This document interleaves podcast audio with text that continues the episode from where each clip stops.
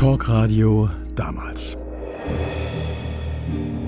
Erinnerungen an meine Sendung 8 Plus im Südwestfunk Baden-Baden.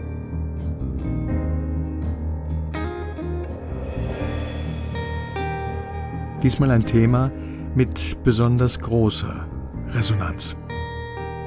Ein zweites Leben. Es gab so viele Anrufe, dass ich das Thema einfach am nächsten Tag weiterführte. Eine Hörerin Mitte 50. Ihre Tochter hatte vor fünf Jahren einen Verkehrsunfall gehabt, unverschuldet. Sie lag vier Wochen im Koma. Sie musste alles neu lernen. Sie hatte die gesamte Erinnerung verloren. Die Hörerin erzählt.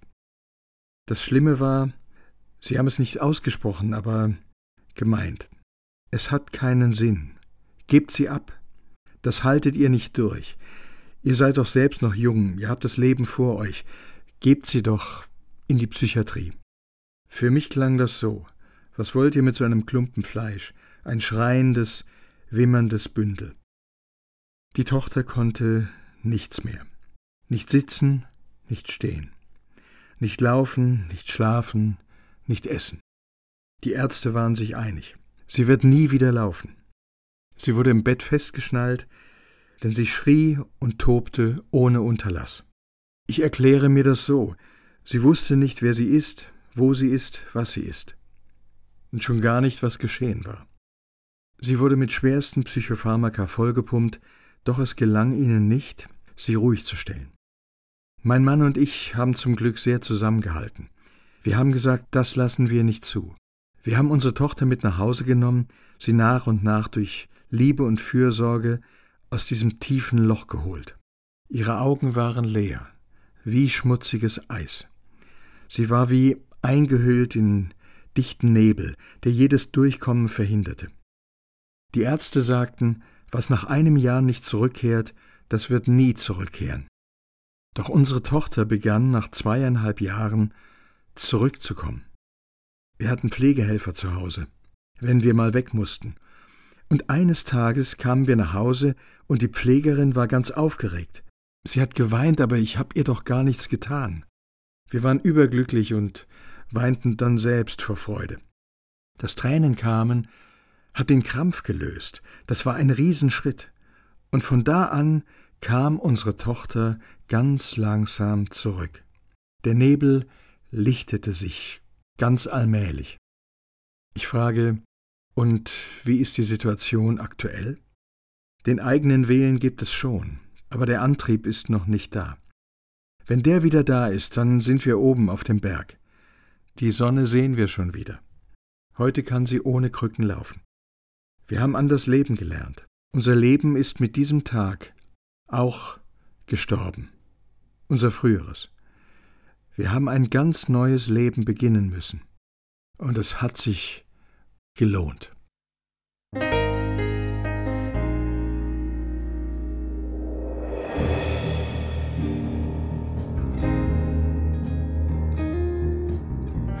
Eine Hörerin Ende 20. Sie kam mit sieben Jahren aus der Türkei nach Deutschland. Als Jugendliche nahm sie Drogen, mit 15 begann ihre Heroinabhängigkeit.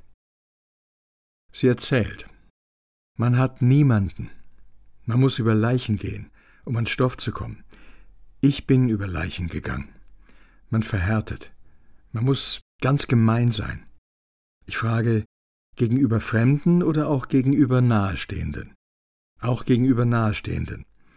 Wie oft habe ich meine Eltern belogen, beklaut, meine Freunde auch, versucht, meinen Partner über den Tisch zu ziehen, weil er etwas hatte, aber ich nicht. Wussten Ihre Eltern um Ihre Drogensucht? Ich habe es Ihnen sehr früh erzählt, um etwas zu erreichen, aber ich habe es nicht erreicht. Die unterschiedlichen Kulturen erschwerten die Situation. Teilweise lebte sie zu Hause, teilweise auf der Straße. Sie verlor alle normalen sozialen Kontakte. Sie war allein. Nach acht Jahren Heroinsucht hat sie dann erfolgreich eine Therapie gemacht. Seitdem ist sie clean. Sie sagt, das war sehr hart. Da kam man an Dinge, die man nie sehen wollte. Danach habe ich in einer Behinderteneinrichtung gearbeitet, wo ich die Welt neu entdecken konnte. Mich selber auch. Überhaupt die Menschen als etwas, als etwas Wertvolles sehen, was vorher nie war. Da hat mein zweites Leben begonnen. Sie hat später die Abendrealschule geschafft und ist Mutter eines gesunden Kindes.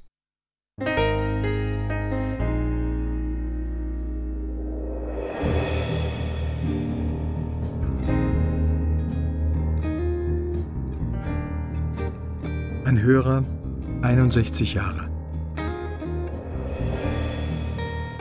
Er ist trockener Alkoholiker. Er sagt, ich bin durch die Hölle gegangen. Ich habe alles ruiniert, meine Familie, meine Ehe, unser Geschäft. Ich kroch irgendwann auf allen Vieren. Während der Entgiftung reichte seine Frau die Scheidung ein. Die Familie sagte sich von ihm los. Dabei hatte er geglaubt, schon den entscheidenden Schritt getan zu haben. Er beantragte eine Langzeittherapie und lebte übergangsweise bei seiner Schwester. Er erzählt Ich hatte Glück, schon dass ich einen Platz bekommen habe. Sechs Monate Therapie. Gespräche, die nicht angenehm waren. Höhen und Tiefen. Ehegespräche. Wir waren über 30 Jahre verheiratet. Und meine Frau hat immer gesagt, ich möchte dich so wiederhaben, wie ich dich kennengelernt habe. Sie wollte sich also nur von dem Trinker trennen. Genau. Ich bin ein Zwilling. Und ich habe den einen jetzt weggestellt. Heute sind wir wieder eine glückliche Familie, weil wir Achtung voreinander haben. Die hatte ich völlig verloren. Ich hatte vor keinem mehr Achtung.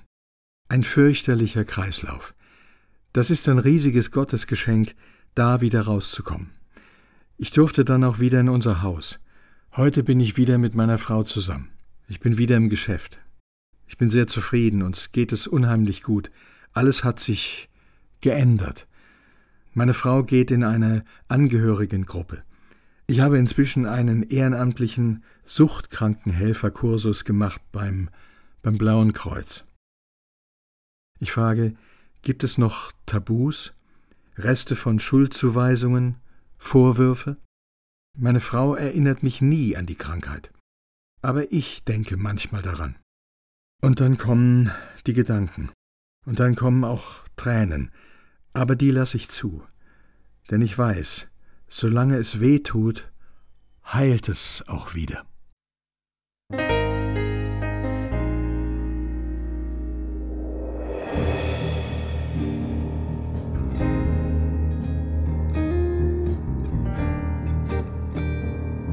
Ein zweites Leben. Eine Hörerin meldet sich, sie ist 30 Jahre alt. Sie macht gerne Radtouren, bevorzugt durch den Wald. Eines Sonntagmorgens startete sie mit ihrem Freund zu einer eher gemütlichen Tour.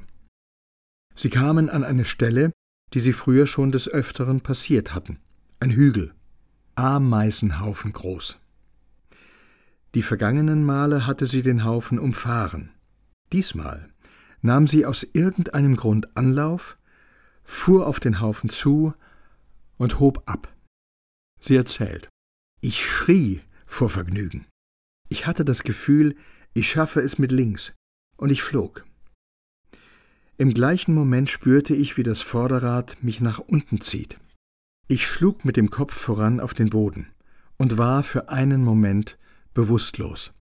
Als ich gleich aufstehen wollte, ich bin so ein Typ, kam so ein Blutschwall über meinen Kopf, ich wurde sofort ins Spital gebracht, betete den ganzen Weg. Ich merkte, dass auch am Rücken etwas nicht in Ordnung war.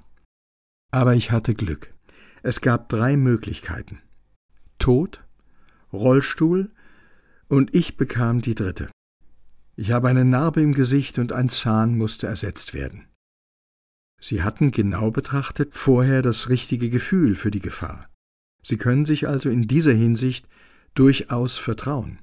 Stimmt, das ist das Wichtigste.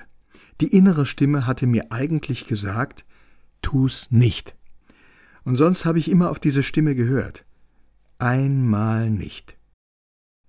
Ich war nie oberflächlich, aber jetzt weiß ich alles mehr zu schätzen. Ein zweites Leben geschenkt zu bekommen, das ist nicht selbstverständlich. Diese zwei Sekunden hätten alles verändern können. Und vor allem beenden. Ich frage, und wie steht es jetzt um weitere Radtouren? Sie lacht. Ja, schon.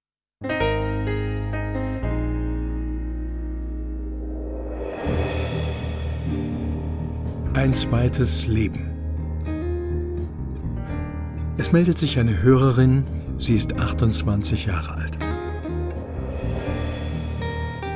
Sie sagt, ich wende mich an alle Eltern, die ein Kind verloren haben und die Angst vor einem weiteren haben. Sie war vor sechs Jahren schwanger. Alles verlief normal. Die Vorsorgeuntersuchungen boten keinerlei Anlass zur Besorgnis. Ihre Tochter kam morgens auf die Welt. Sie erzählt. Sie fiel sofort ins Koma. Sie ist gar nicht wach geworden. Abends ist sie verstorben. Es war eine ganz schlimme Zeit.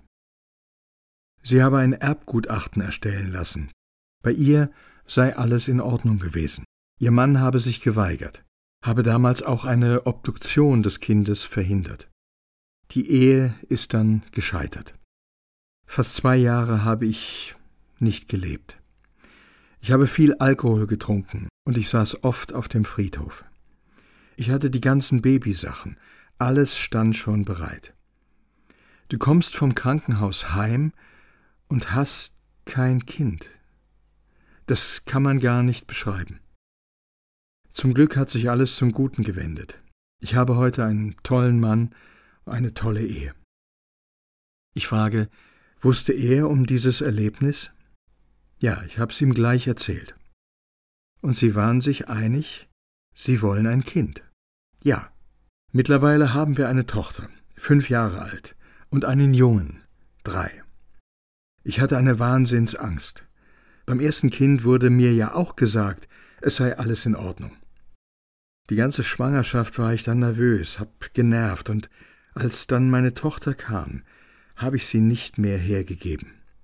Beim Jungen war ich dann schon etwas beruhigter. Denken Sie noch oft an Ihr erstes Kind? Ja, gerade Weihnachten und an ihrem Geburtstag. Und ich denke dann, du darfst nicht weinen. Aber man kann es nicht unterdrücken. Man denkt, sie wäre jetzt in dem Alter. Ich habe sie ja nie lebendig gesehen. Sie wurde sofort eingepackt und weggebracht. Ich habe jetzt ein Foto vom Kinderarzt bekommen. Ich habe es eingerahmt und meinen beiden Kindern erzählt, dass sie eine Schwester haben, die nicht lebt. Weihnachten und Geburtstag, da ist es schlimm, aber sonst kann ich damit umgehen. Und sind weitere Kinder geplant? Vielleicht ist es schon auf dem Weg.